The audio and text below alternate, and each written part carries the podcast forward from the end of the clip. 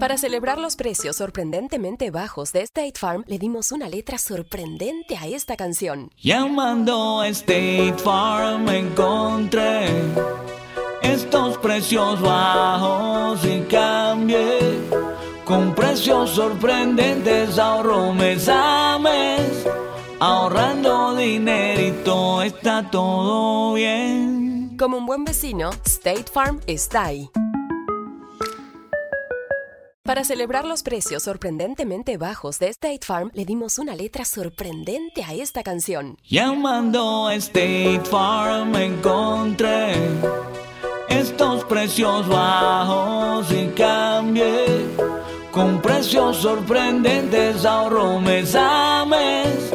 Ahorrando dinerito está todo bien. Como un buen vecino, State Farm está ahí. Was like 21 miles long, and I think two or three miles wide at its widest point. A decent population. When we went down there, there was I, I see kids everywhere, a lot of people, and there was one church on this island, and it was all at the other end. And I stopped and thought, I thought, how blessed we are to be able to have a church in our back door that still believes in the truth. Uh, a lot of people this morning, even though this may be a different service, even though we're a little bit out of sorts here with no water and things, even though we got to kind of go about it a little bit different, we can still have church, and we're still thankful for that. Turn with me in your Bibles to Romans chapter 8. We're going to continue on this particular area.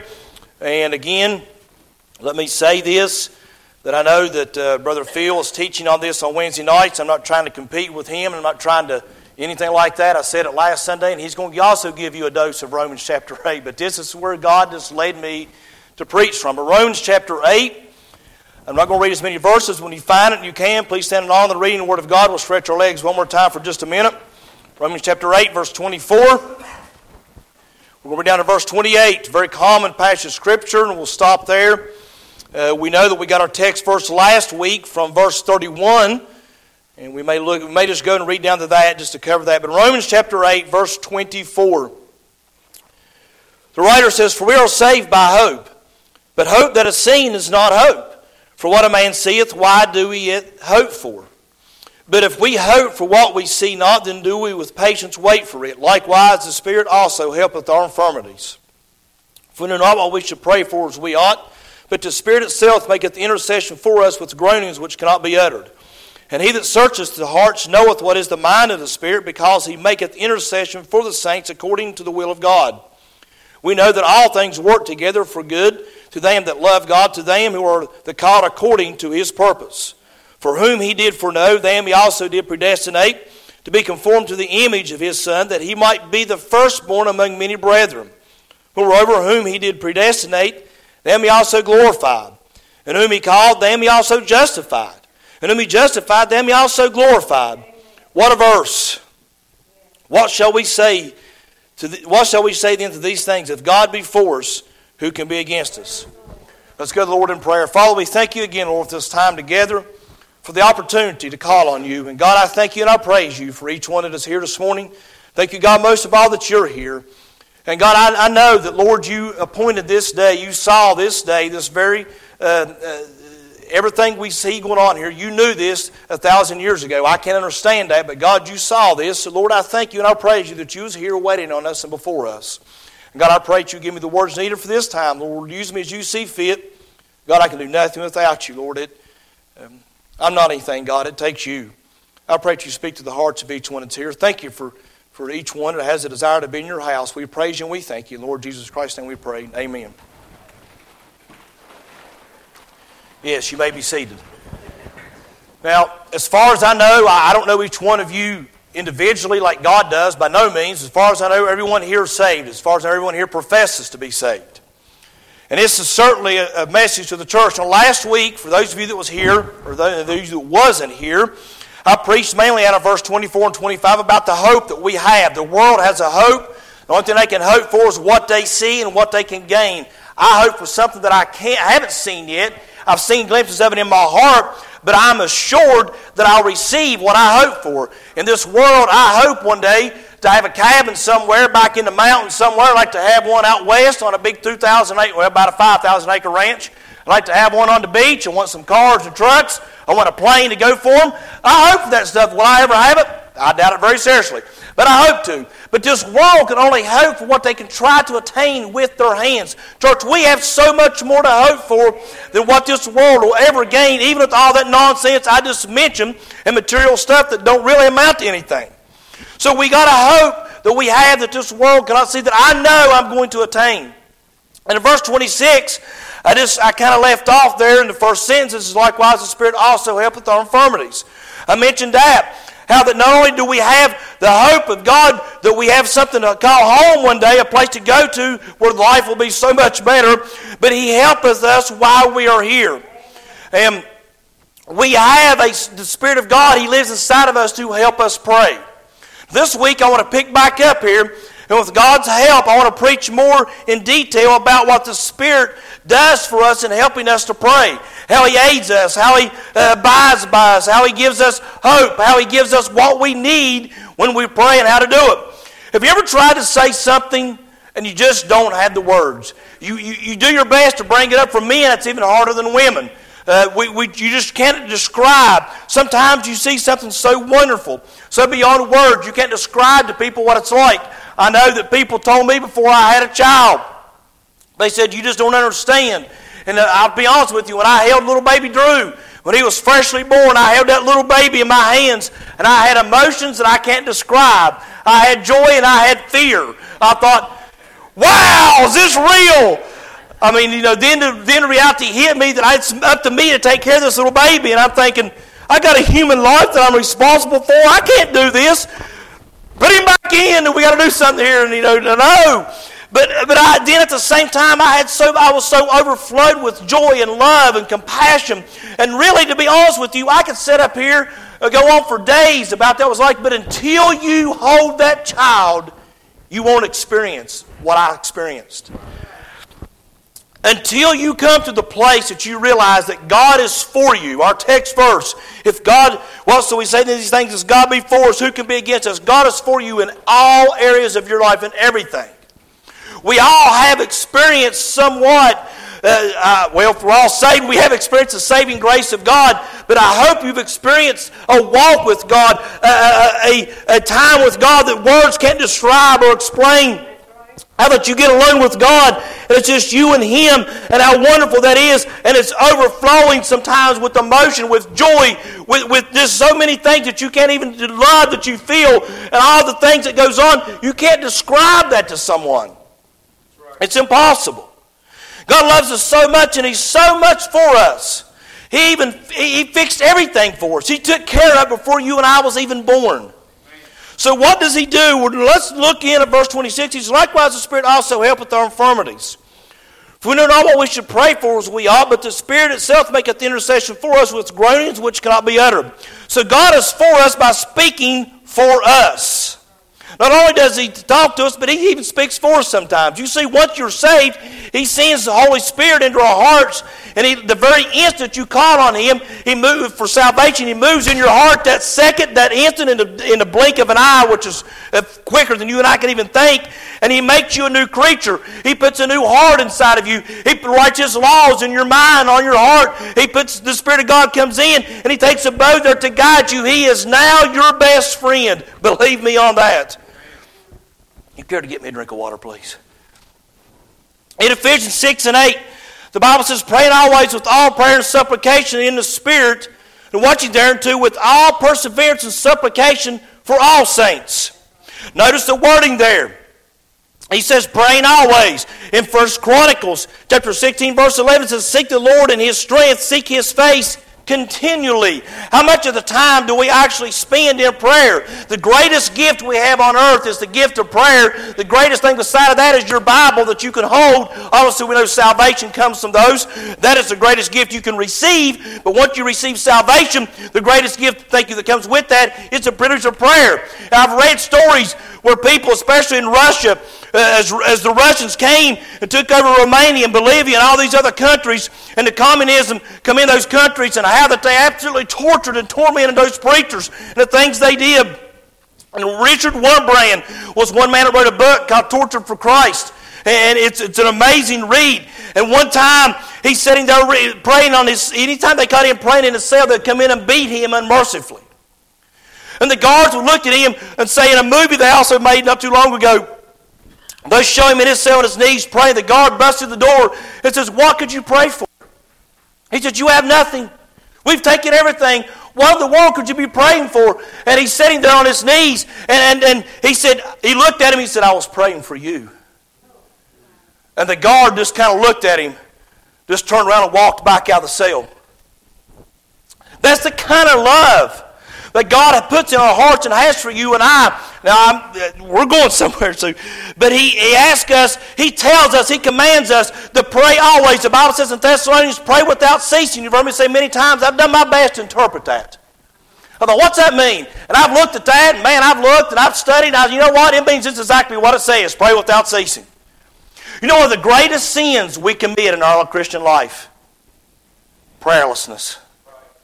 We don't pray. It is a sin not to pray. And that's one of the greatest sins you and I commit on a daily basis because we don't pray.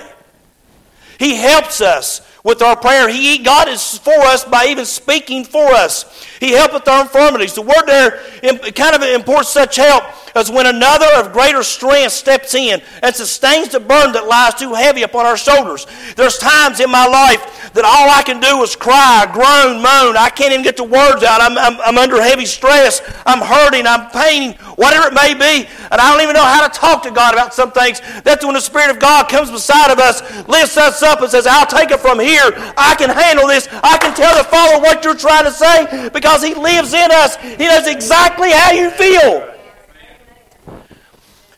There have been times I've tried to explain to my wife how I feel about things. Now, point number one here is the fact that she's female. She's not a, she don't think like I do. I started to say something sarcastic, but I didn't.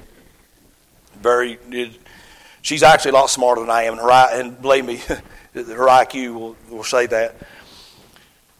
But no matter how hard I try, she knows me better than anyone. I still can't get her to understand sometimes what I'm trying to say.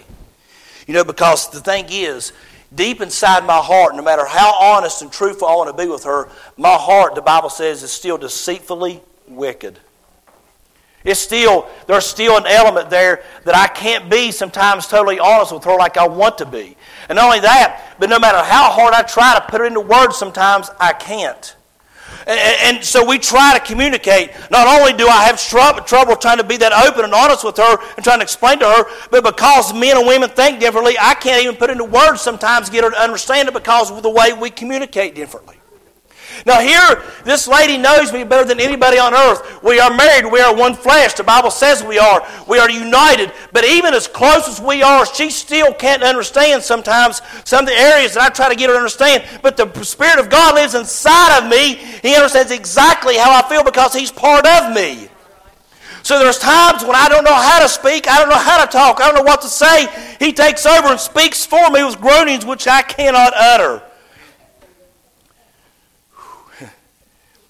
One of our greatest needs is to come before God often.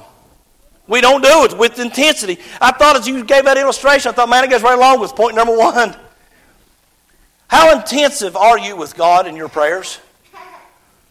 Do you pray with intensity, or do you just pray with some haphazard say, Well, God lay me down to sleep, I give my soul to keep. I did what I was supposed to do. Pray, thank you, Lord. Good night. Amen. I'm afraid that's a lot of our prayers sometimes. 2 Corinthians 12 and 4. Paul speaking says now eh, talking about it whether he's in first person, third person, he doesn't know. He says how that he was caught up into paradise and heard unspeakable words which is not lawful for a man to utter. Let me ask you a question. If Paul heard things that he cannot utter, do you not think that the Spirit of God can pray for you and I with words that can't even be uttered by humans on this earth? Amen, he can. Paul saw things that he can't even, heard things that he can't even utter. You know, you know, people write these books about heaven. They died and went to heaven. I was there so many days and I saw the, don't believe that nonsense. If Paul wasn't allowed to repeat us what God showed him, I'll guarantee you he's not going to let somebody else do it. I mean, think about it. Man wrote two thirds of the New Testament, if God didn't let him, it's unlawful for him to repeat it. Why is it good for anybody else now? I better move on. But the Spirit of God help with our infirmities in ways. Look at the wording real quick, and I'll, get, I'll move past this verse. He helped with our infirmities, for we know not what we should pray for as we ought. Have you ever tried to explain something to somebody or tell somebody how to do something? You don't know how to, do, how to explain it to them. You don't know how to tell them. The Spirit of God helps us with that. But the Spirit itself, Himself, maketh intercession for us with groanings which cannot be uttered. He's there with us to explain to us and to guide us. But if we don't pray and read our Bible, hey, He can't help you. Number two, God is for us by searching us out. He searched us out the day we got saved, and He continues to search us to the day we leave this earth. He knows what's in our hearts. He knows what's on your mind. Let's read verse uh, 27, and it says, And he that searches the hearts knoweth what is the mind of the Spirit, because he maketh intercession for the saints according to the will of God. He knows what's in our hearts, so God sent the Spirit to intercede for us. He is the communication line between us and God. On a job, a lot of times, you have what they call liaison, or you have different levels of, of, of personalities, and sometimes that too. But different levels of bosses. In my line of work, where I used to work out of the pipe fitters, you had a foreman, then you'd usually have a general foreman, you had a superintendent. The superintendent was not to give me orders. And if he did give it to me, I could look him dead in the eye and say, You're not my boss. Over there is my foreman. Go talk to him. He didn't like that very good, but that's the way it was. There was a chain of command. And so the superintendent did not give me orders.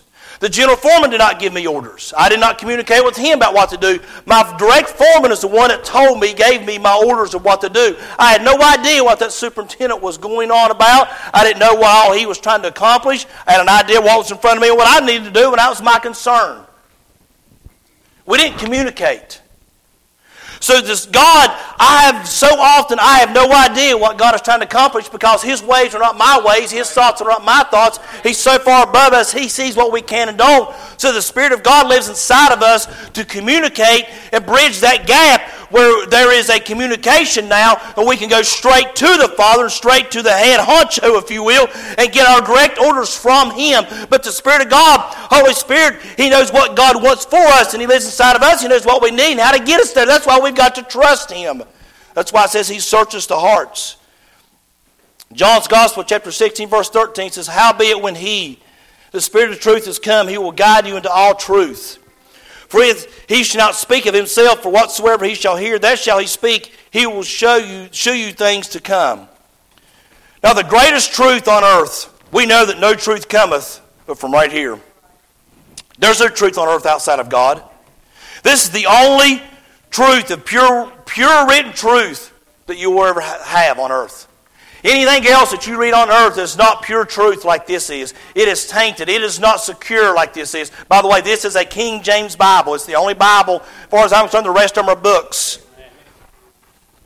You will not find any truth outside of this. Not sure truth as Jesus stood in front of Pilate. Pilate, I think, was kind of sarcastic about it. He said, ha, what is truth? And he was standing right in front of him, the very one who this word is about, the autobiography, if you will, of Jesus Christ. So if you don't read God's word, how can the Spirit of God lead you into truth when you don't know what the truth is? You see, He's getting from God the direct orders for you and I. God is kind of the superintendent, if you will. And so the Spirit, Holy Spirit comes and He gives us what God is trying to give us, what He will give Him to give to us. And so He intercedes for us. He's the communication line between us and God, and He's trying to guide us and lead us what is best for us. The Holy Spirit and the Word of God will always work in harmony, never outside of that. If you say, God led me to do this, and it doesn't line up with that Word, that did not come from God, it come from another God, not the God. James 4 and 2 says, He lusts and have not, he kill and desire to have and cannot obtain. He fight war and he have not because he ask not. He ask and receive not because he ask amiss, that he may consume it upon your lust. Then James 4 and 5, three verses below that says, Do we think that the Scripture saith in vain the Spirit that dwelleth in us lusteth us to envy? Now remember, in this verse, he says, He that searcheth the hearts knoweth what is the mind of the Spirit. Because he maketh intercession for the saints according to the will of God. You know, it was amazing to me when I read the Bible, and Jesus was on earth going along.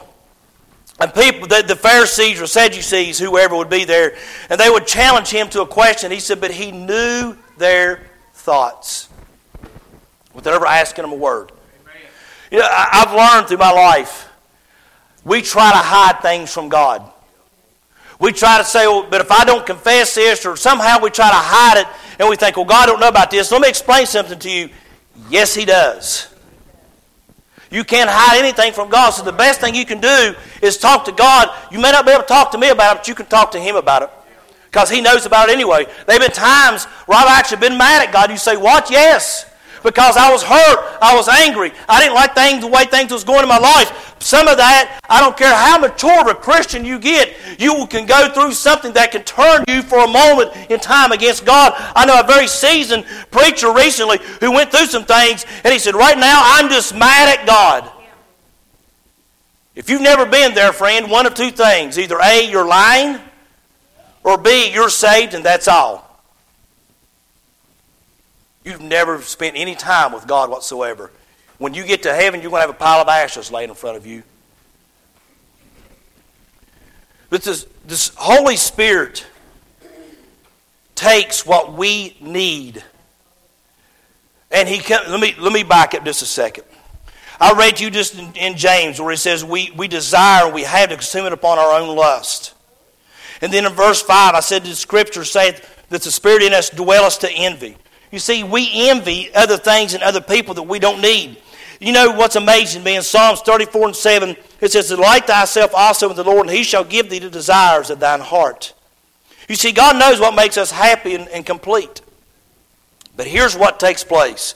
And I'm going to explain that verse in Psalms this in a second.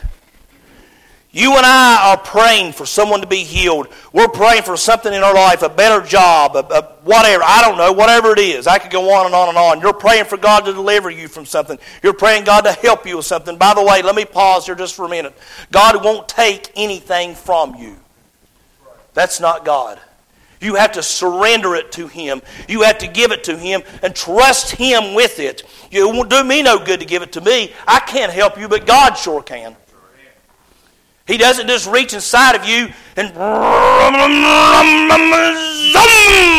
and zap things out of you. It doesn't work that way. I know that was a little bit comical. I wanted you to listen.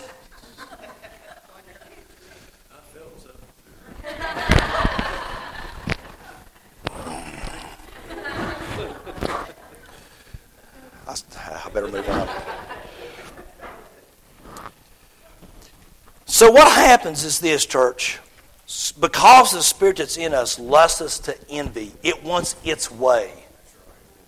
We want things our way. I don't want to go through the trial. I don't want to go through the, through the troubles that God wants me to sometimes. What I see in my life is I could, get a, I could do things so different in my life, and I think, but it will be so much easier. But God says, that's not my will. And what I've got to look at is in the end result, when I get to heaven, and I stand for Jesus Christ, that's when it's going to matter. It doesn't it matters now, it definitely does, because what you're doing with your life is affecting other people. Whether you're seeing people saved, whether you're being effective for God, doing what He wants you to do. And you know what? You may witness to a thousand people and never know of one person getting saved. But if you've done what God has told you to do, the thing is in Psalms 42 it says He'll give you the desires of your heart. That doesn't mean you pray for a shiny new Lamborghini and there's one in the driveway when you get home means when you delight yourself in the Lord, He will show you what He wants you to do. And when God puts something in your heart, friend, that is the only thing that's going to satisfy you and make you happy. Nothing else will ever work to complete you and make you content. He'll put desires in your heart that you need there for Him. So the Spirit of God knows from God what you need. You're praying for things you're not even sure how to pray, and you don't even know what you're praying about sometimes. You won't even know what you're praying for sometimes. And then He gets it from God. He comes to you and I, and He says, Listen, let me help you. Let me aid you. And then we are crying out to God, and the Spirit of God goes back to God and said, Father, here's how He feels. I know. I live inside of Him, and here's what He's trying to say. And they work together to bring, the Spirit of God brings all this together where we can trust in Him And He can explain to us what we need, but there's only one way you're going to get it. Number one is you got to come to church. You know, it's also a sin not to come to church. I'll preach that again when the church is full. It's a sin not to pray. One of these days, I'm going to preach on the greatest sins. And it's not adultery, it's not drunkenness, and it's not murder. Now, the consequences of those are that's not the greatest sins.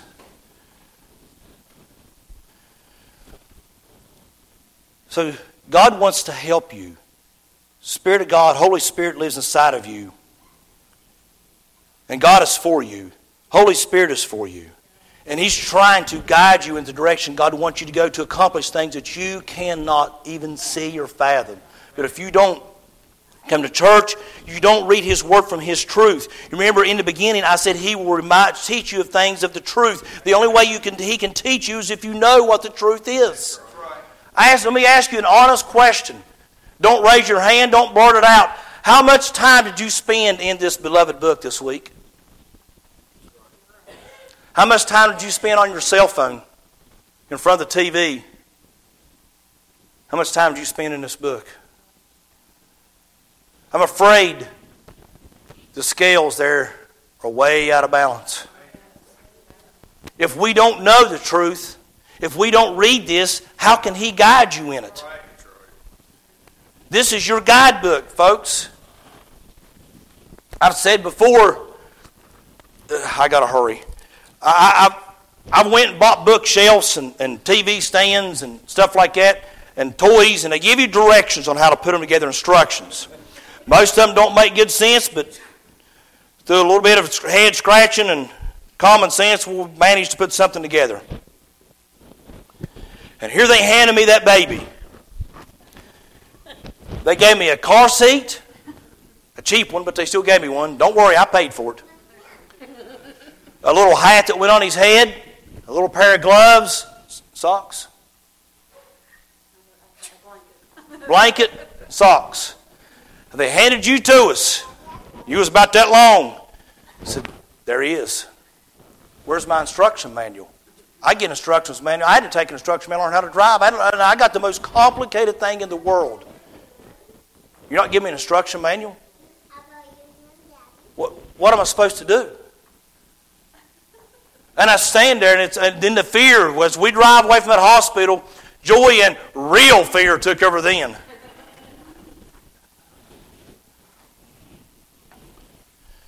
You know, God said, I've gave you all the instructions you need.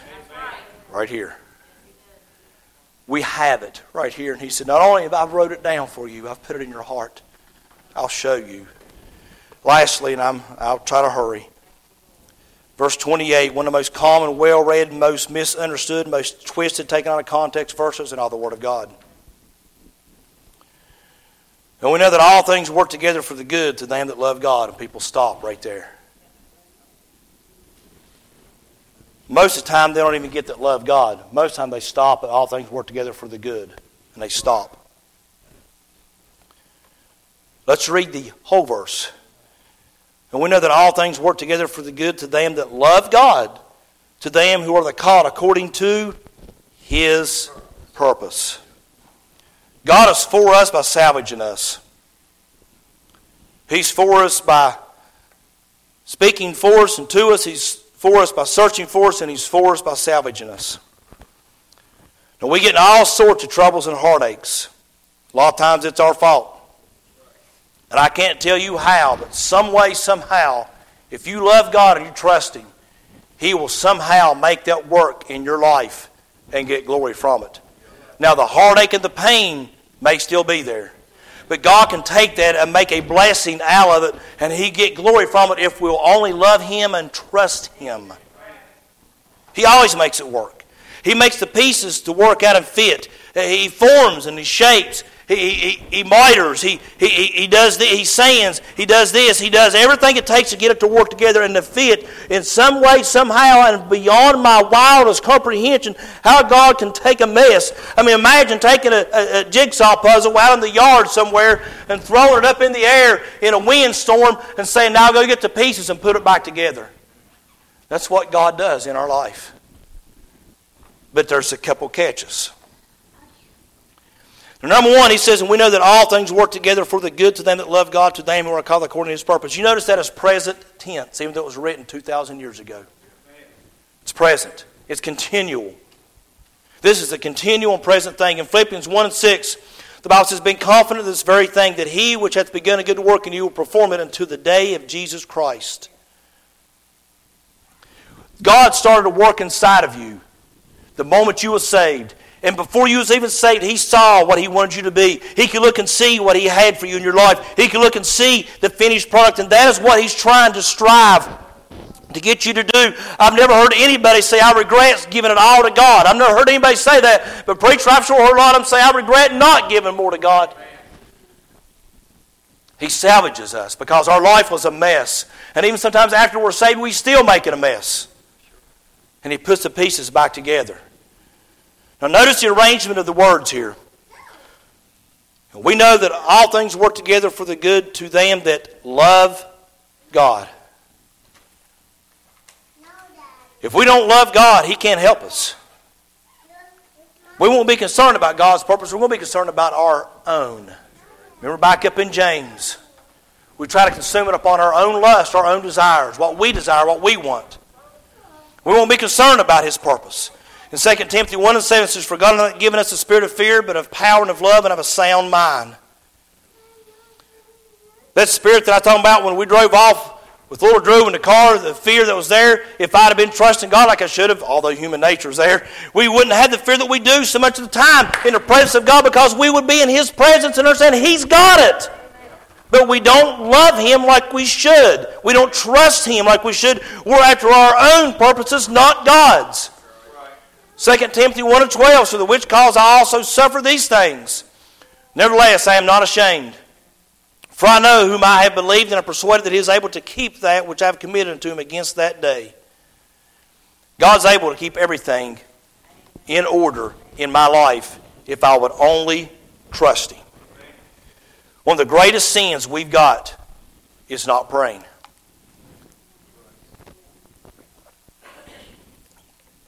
Do you realize, Holy Spirit, He doesn't need a nap? He doesn't need a lunch break. He doesn't even need, he doesn't even need a smoke break. He's right there all the time, continually interceding for you and I. And we ignore so much of the time the privilege and honor of prayer. We should pray way more than we do. He's given us the manual, the Word of God, to inter- that He uses when He intercedes for us to guide us and direct us into truth. But if we don't know the truth, how can He direct us there? Amen. Anymore,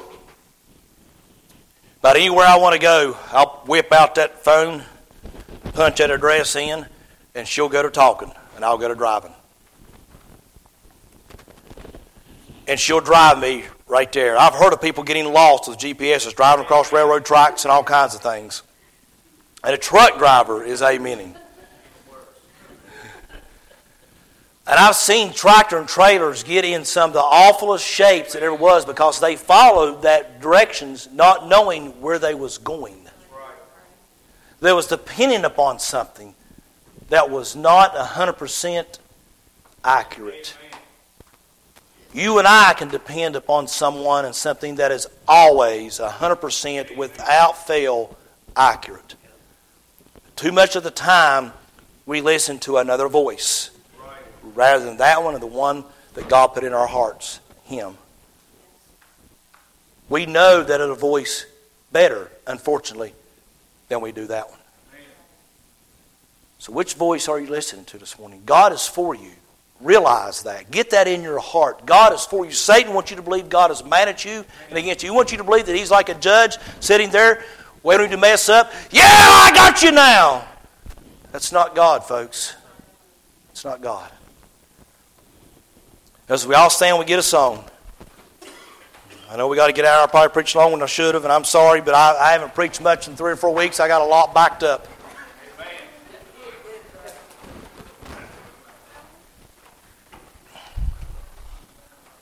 So, how about it this morning? Is there something there that God has been trying to show you that Holy Spirit has put His finger on something in your heart and in your life, and He's saying you need to do this, you need to do that? Is He trying to guide you somewhere and help you and you're fighting against Him? Realize God is for you. What may seem like a curse, what may seem like an awful thing, is not an awful thing. God is trying to help you. And in the end, you'll see that. Go ahead, brother. ¿Estoy embarazada? First Response sabe que esta es una de las preguntas más importantes que una mujer se hará a sí misma. Es por ello que las pruebas de embarazo First Response detectan no uno, sino todos los tipos de hormonas de embarazo, dándole una respuesta con una precisión superior al 99% a partir del primer día en que no tuvo su periodo. Las pruebas Early Results y Digital Pregnancy detectan todas entre las hormonas más importantes de embarazo generalmente encontradas en el orín. Para celebrar los precios sorprendentemente bajos de State Farm, le dimos una letra sorprendente a esta canción. Llamando a State Farm encontré estos precios bajos y cambié. Con precios sorprendentes ahorro mes a mes ahorrando dinerito está todo bien. Como un buen vecino, State Farm está ahí